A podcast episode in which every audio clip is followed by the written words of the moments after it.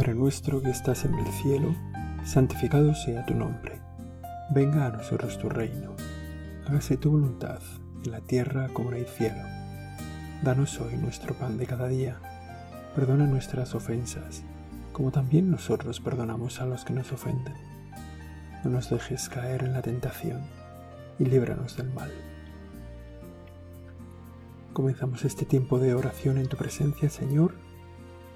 Te pedimos que nos ayudes a entrar en tu misterio, entrar en tu presencia, darnos cuenta de tu bondad,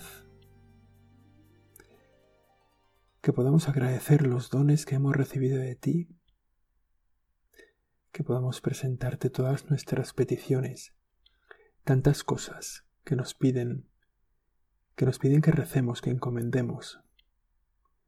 La gente a lo mejor no, no reza, pero Siempre que se acercan al que reza, les piden que los tengan presentes en sus oraciones. A nosotros mucha gente nos dice y a veces se nos olvida.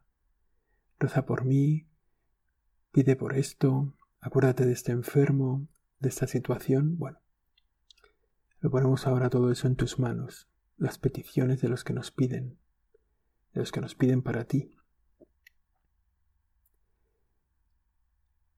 Hacemos hoy nuestra oración, Señor, con ese pasaje del Evangelio de Marcos que está referido al final del capítulo noveno.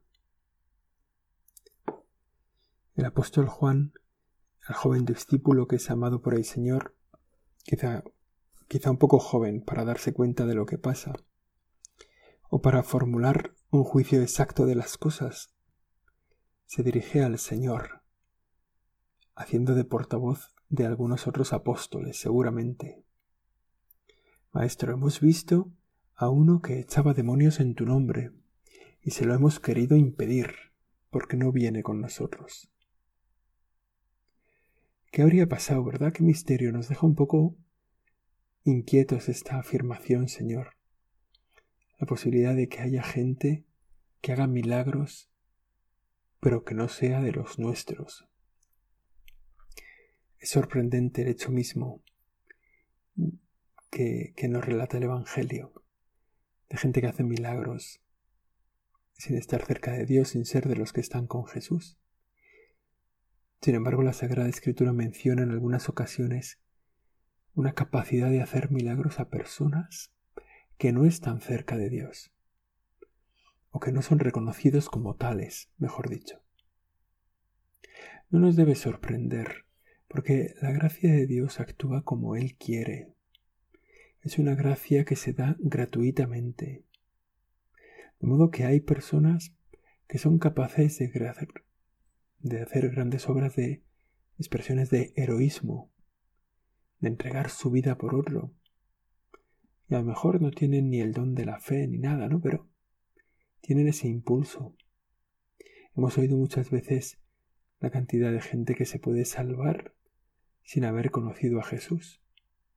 ¿Y cómo lo hacen? Pues por una gracia recibida, una correspondencia a la gracia que Dios da,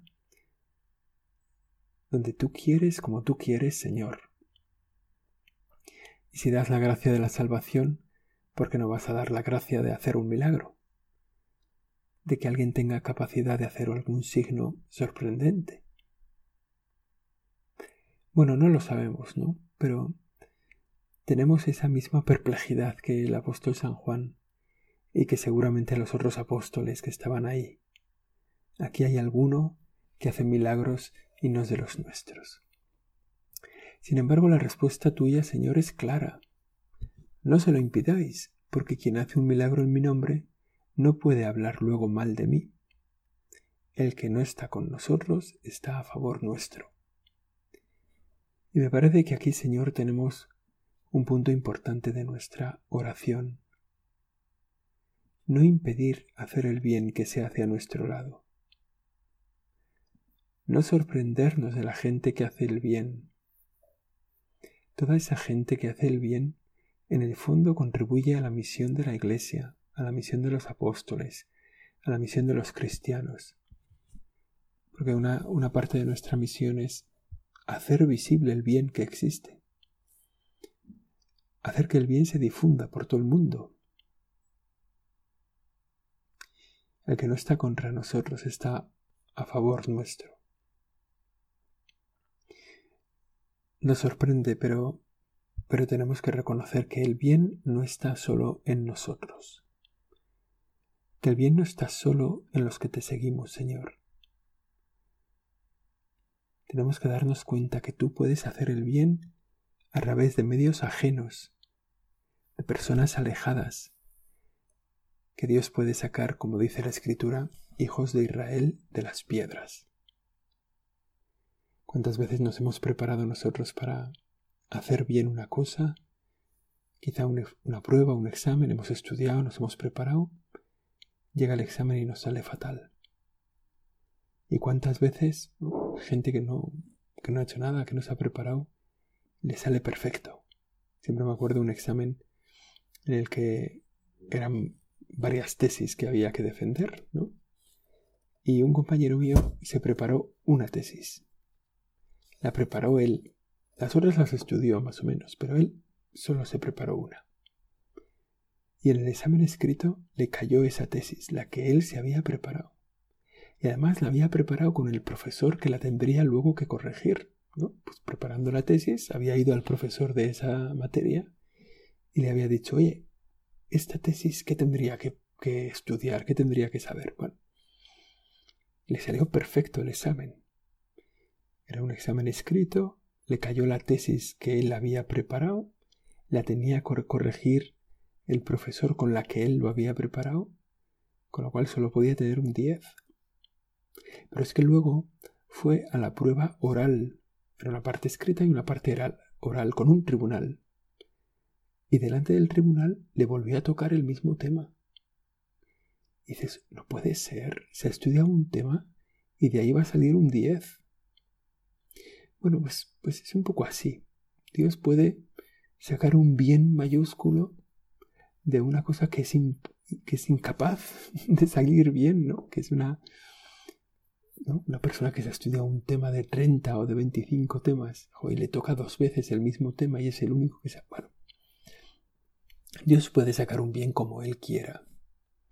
Y no nos podemos enfadar de que Él utilice a veces cauces extraños.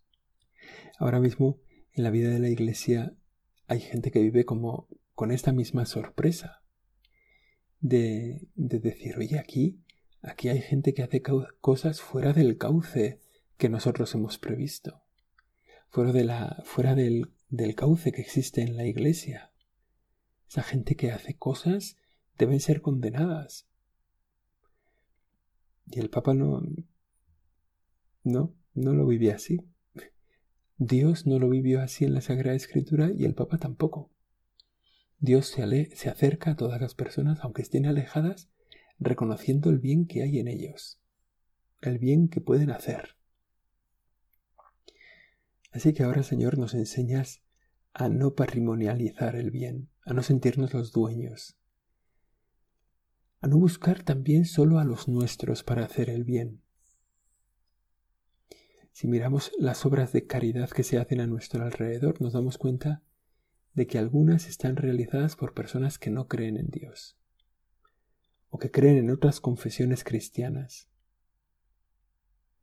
Y es muy importante darnos cuenta del bien que se hace a nuestro lado, de reconocerlo, de señalarlo, de valorarlo, de agradecerlo a la gente que hace el bien, sea lo que sea, venga de donde venga. Muchas veces no esperarán de nosotros un cariño, quizá porque somos de otra idea o de otra forma de ser, quizá porque pertenecemos a una confesión religiosa distinta, a una confesión cristiana, no esperarán una buena palabra nuestra. Sin embargo, acercarnos con una sonrisa y decirle gracias, decirle que bien está,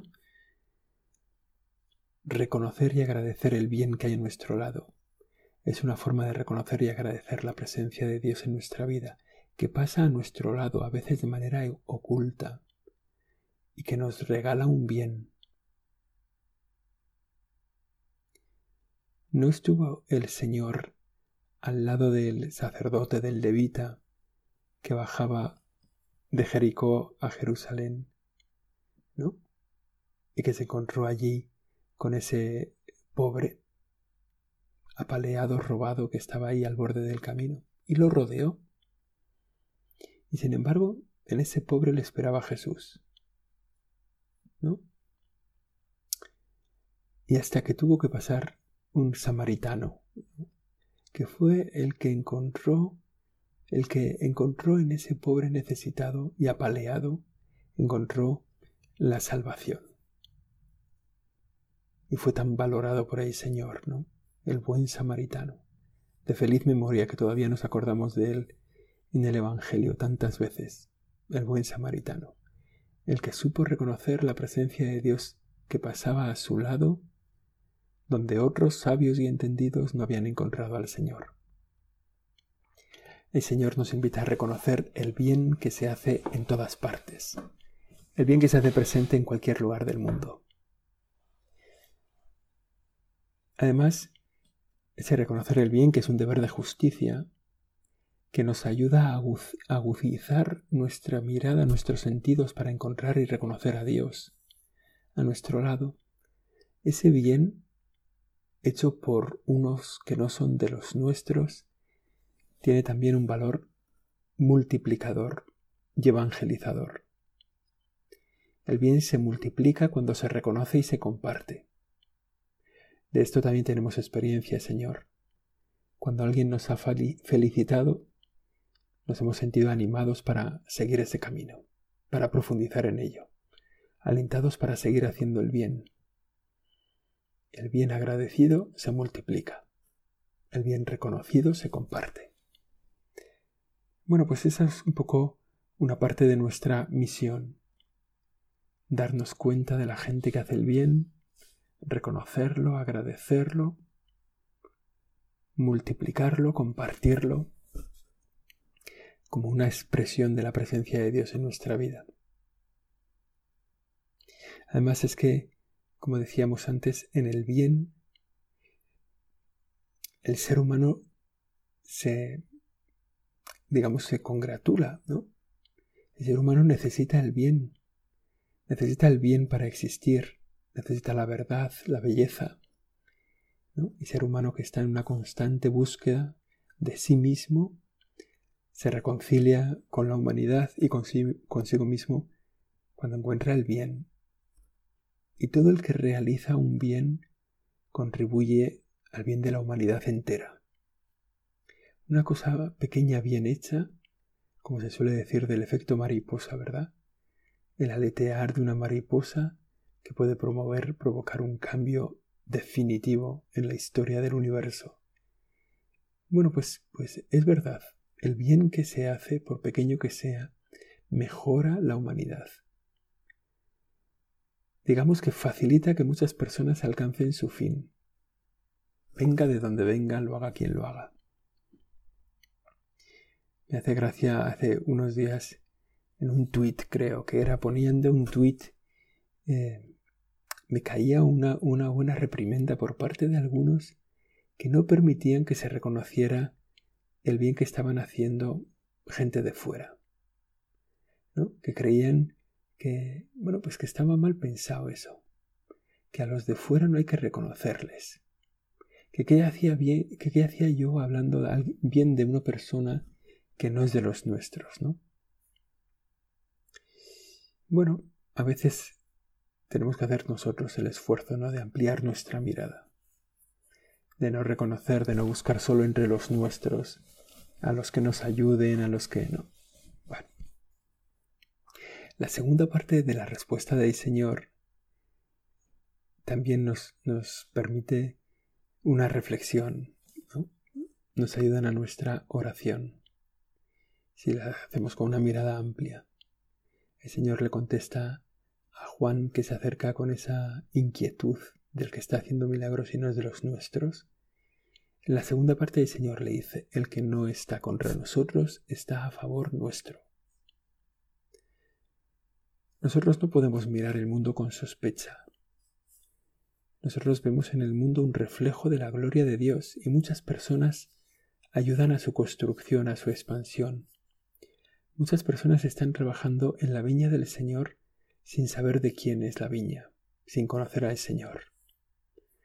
Y nosotros tenemos que, siendo conscientes de quién nos ha traído a esta viña, pues ayudar a muchas personas a reconocer al Señor, a reconocerte Jesús, a que puedan conocerte y tratarte.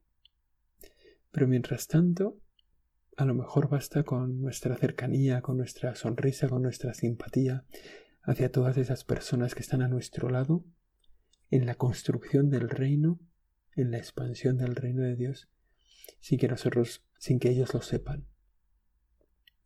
Debemos vivir tendiendo las manos a todos los que están cerca, tener una mirada positiva del mundo, del prójimo, de las personas, de los compañeros. Tenemos que pedirte, Señor, que nos ayudes a mirar bien al que está al lado, a mirar con un corazón bueno al que tenemos cerca. Nos insiste mucho en esto el Papa Francisco, especialmente en esa mirada a los migrantes, a los que vienen de lejos, que los miremos bien, que los miremos como personas que son, con toda su dignidad, que nadie la puede arrebatar, que permanece, da igual la raza, da igual el origen, da igual la condición social, da igual la lengua, da igual la cultura, da igual la religión, una dignidad radical que tienen todas las personas. Y tenemos que reconocerla nosotros, en todas las personas que nos encontremos. Hay veces que... Bueno, hay veces que nos puede costar. Pero si nosotros que, quizá por nuestra formación, por haber nacido en el mundo donde nacemos, donde hemos nacido, nosotros vemos a una persona que, que está sin piernas, y sabemos que tiene un valor infinito su vida, o reconocemos a una persona que está absolutamente disminuida, ¿no? Quizá atenazada por el Parkinson o por el Alzheimer, que no responde a ningún estímulo, y reconocemos la absoluta belleza y dignidad de su vida. ¿Cómo no vamos a reconocer la dignidad de una persona que a lo mejor sencillamente no conoce a Dios? de una persona que ha sido educada en la ausencia de Dios. Pues eso, debemos vivir tendiendo las manos a todos los que están cerca. Este domingo la Iglesia celebra el Día de las Migraciones y de lo que habla, de lo que valora, de lo que es de la necesidad de formar un nosotros más grande. O sea que, que ese nosotros, sea el que sea, ¿eh? ese nosotros que es los habitantes de mi casa, los habitantes de mi pueblo, de mi ciudad, los habitantes de mi trabajo, los compañeros de mi universidad, ¿no? ese nosotros puede ser más grande si incorporamos a todas estas personas.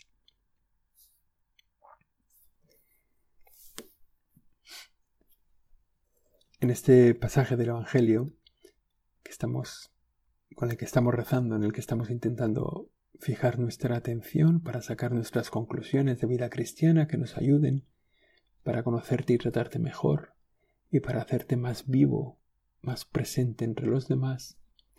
Este pasaje del Evangelio también afirma esto del bien que nos hacen los demás.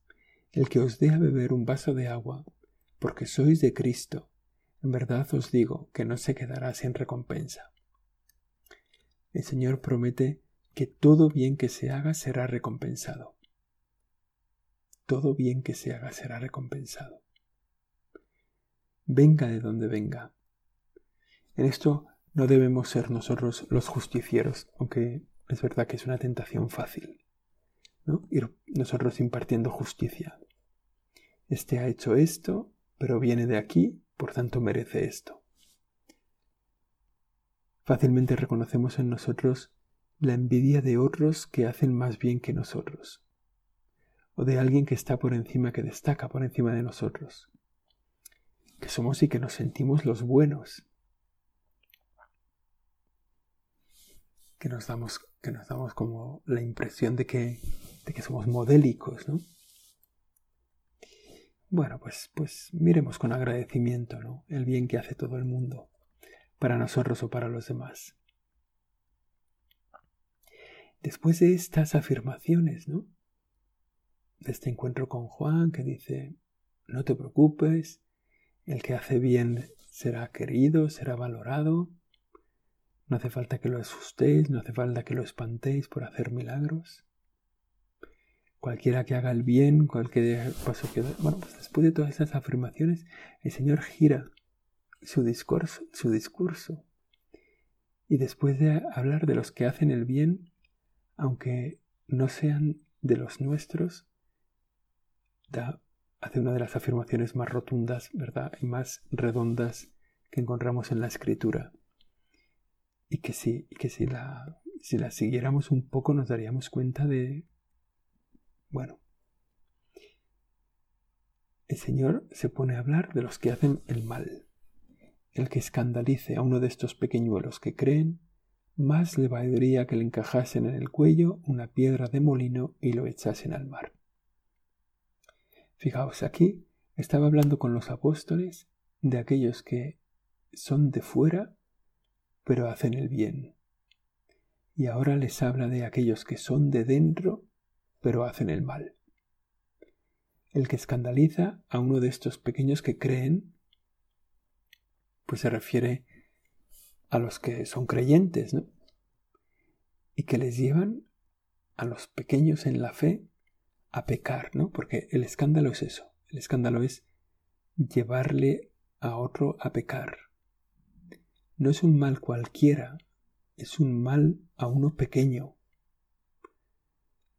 a uno que está creciendo en la vida cristiana, a uno que a lo mejor se acaba de incorporar. Y es el mal del escándalo. El escándalo es el pecado que lleva a otros a pecar. Es el pecado comprometido. Y aquí el Señor se pone serio, ¿eh?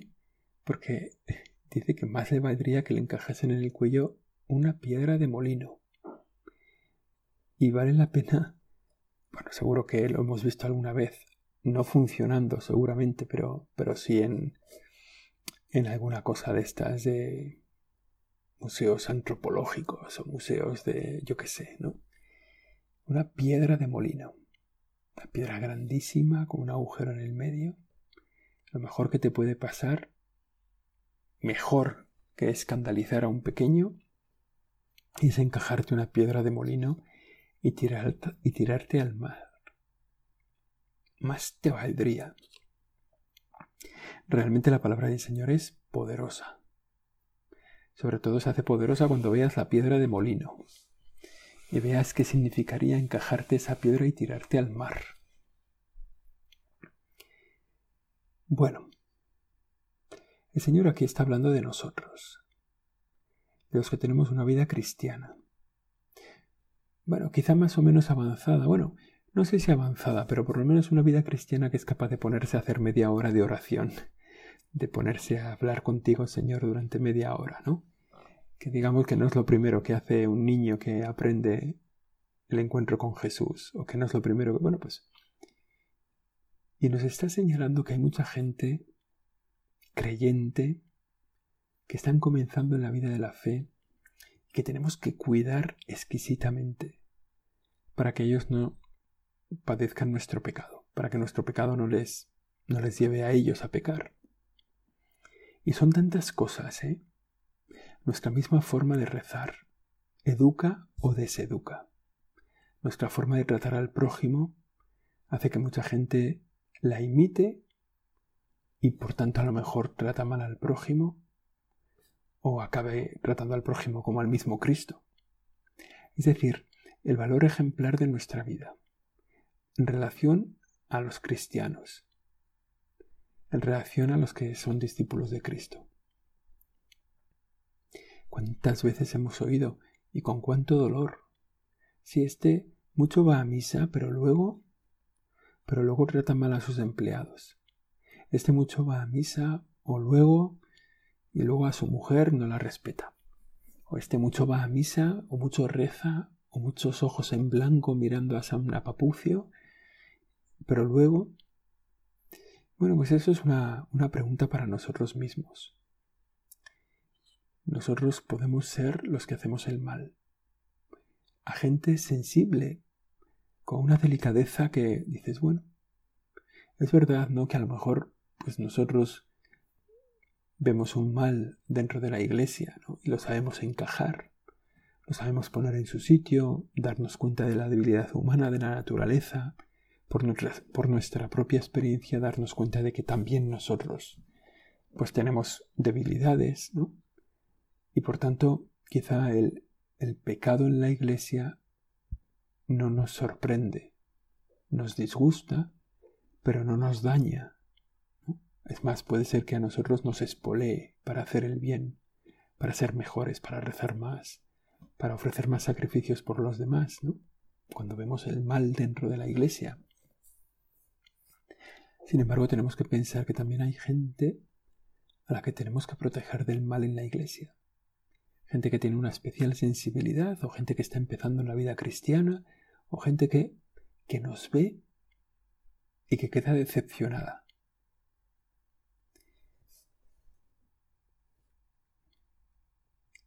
Siempre me acuerdo de un sacerdote que cuando va a conducir se quita la tirilla.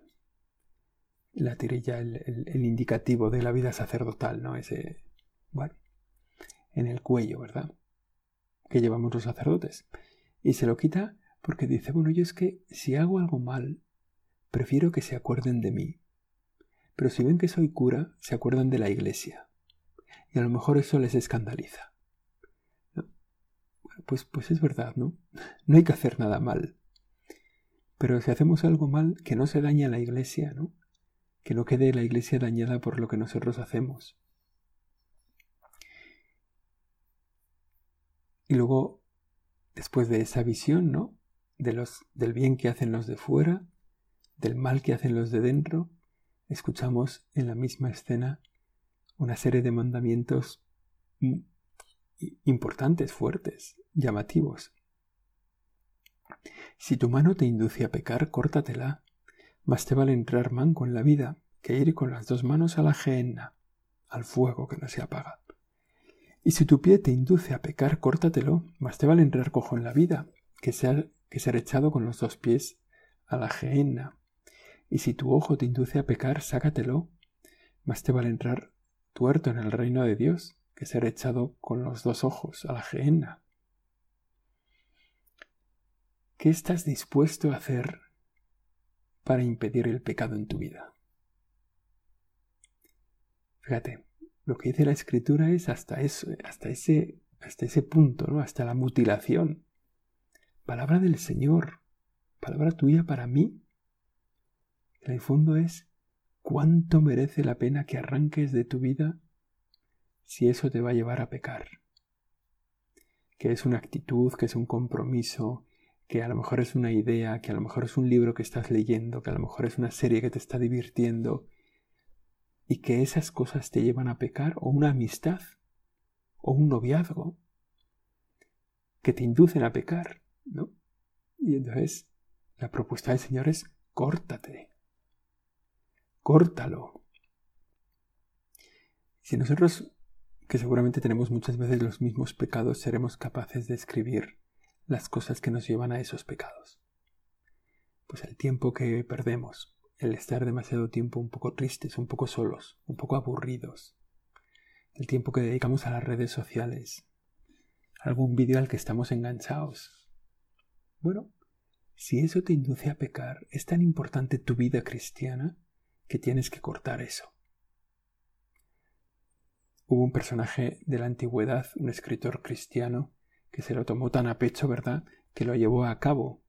Orígenes, se llamaba él, y lo realizó de un modo un poco bruto, de modo que no ha sido canonizado. Después es uno de los, de los padres de la Iglesia de, de los primeros siglos del cristianismo que no ha sido canonizado, porque esto lo aplicó de una manera un poco cruel. Bueno, es igual, ¿no? Seguro que el Señor nos dará luces para que cojamos el verdadero sentido de estas palabras, el sentido profundo de estas palabras, y lo podamos aplicar a nuestra vida. Que sepamos reconocer el bien que hacen los demás, que sepamos reconocer el mal que hacemos nosotros, que sepamos ponerle coto a ese mal que hacemos nosotros arrancando todo lo que nos lleva a ofender a Dios. Que la Virgen María nos acompañe en estos tres propósitos de este rato de oración. Reconocer el bien de otros, alejarnos del mal que hacemos nosotros y poner coto al mal que nos causamos a nosotros mismos. Dios te salve María, llena eres de gracia, el Señor es contigo. Bendita tú eres entre todas las mujeres, bendito es el fruto de tu vientre Jesús. Santa María, Madre de Dios, ruega por nosotros pecadores, ahora y en la hora de nuestra muerte. Amén.